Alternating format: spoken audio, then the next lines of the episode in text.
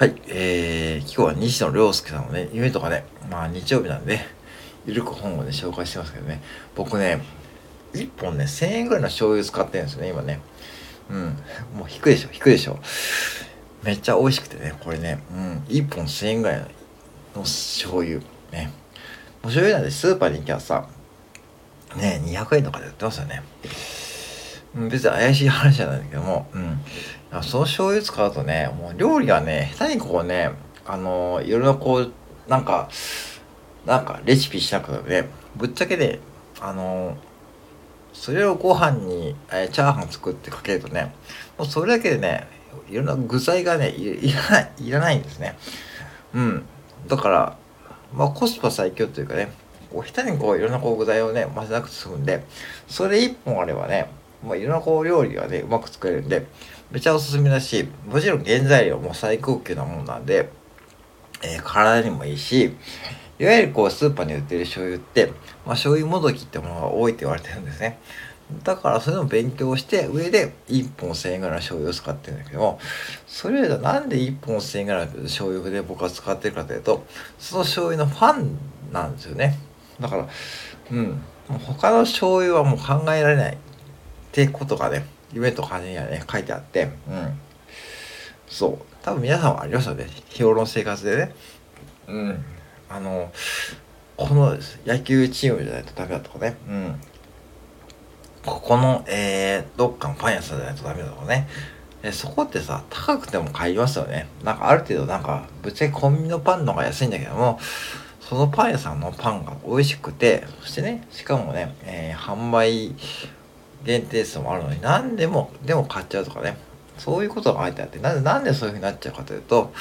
ぱそういうのそこではファンがつくってことです。が書いてあって確かにそうだと思いました。うん。だからコンビニって本当にね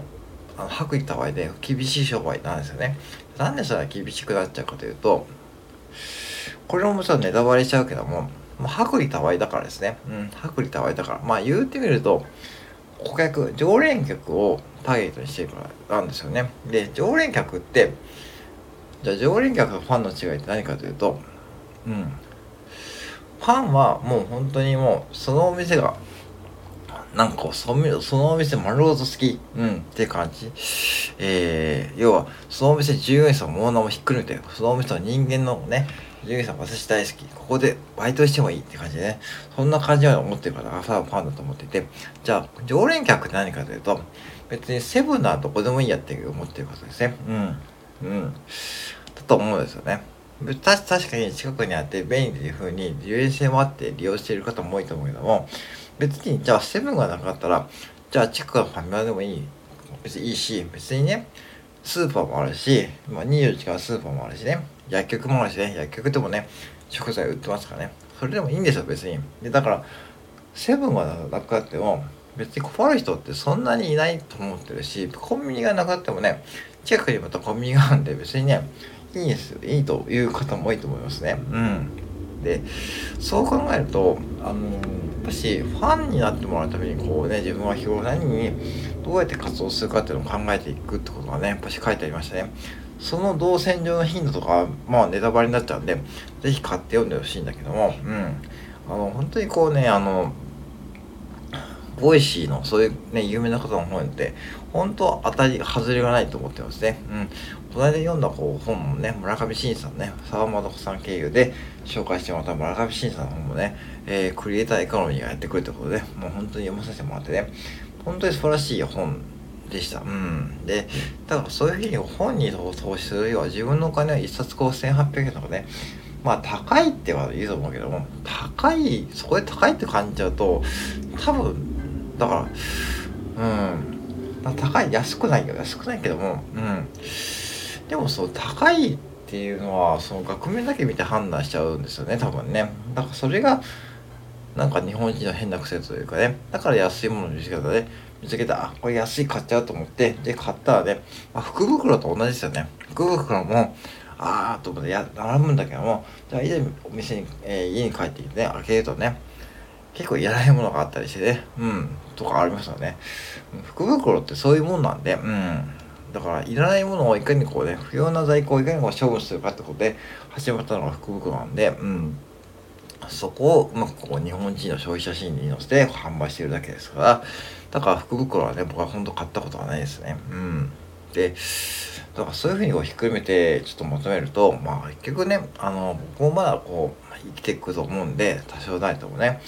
多少お金の使い方をね本当に学んでいってそしてね今は手取りがあるんだけどもその手取りをねじゃあどうやって生かすかってことをね考えていかないともう貯金はねもう最低限で僕はいいと思ってます。うん。って思ってるし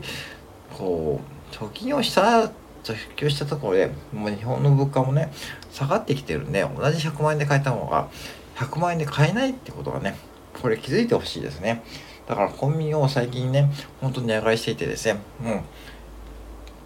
この間120円で買えた、えー、スイーツがね、180円とかに上がってとかね、もうペットボトルなんでコンビニで買うとね、コーラが1本ね、180円買いますからね。で、コンビニおにぎりもね、鮭おにぎりとかね、180円しますよね。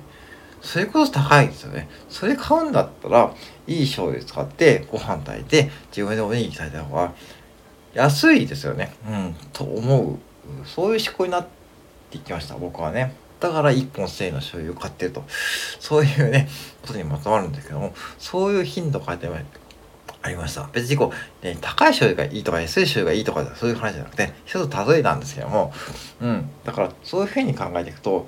うん、別に確かにコンビニにもたまに食べるの美味しいしね、僕も食べるけども、あれを毎日食べてる人と、1本1000円の醤油使っている僕と多分僕の方がお金は結果的に回ってくると思いますよね。その回ると思うんで、ぜひその辺のヒントが書いてある本なんで、皆さんね、うん、これ本屋さんでも今日売ってますからね、日曜日なんで、うん、近くの本屋さんで見つけるからね、アマゾンでポジッとするともうすぐ届くんで、まあ、これもアマゾンリンクとかも全然貼らないけども、うん、ぜひね、もうこれ本屋さんを助けるっていう意味でもね、まあ、本屋さんで買ってもいいと思います。僕はアマゾンで買いましたけども、はい。えー、そんな感じで、ちょっとだらだら話をさせてもらいました。はい、以上です。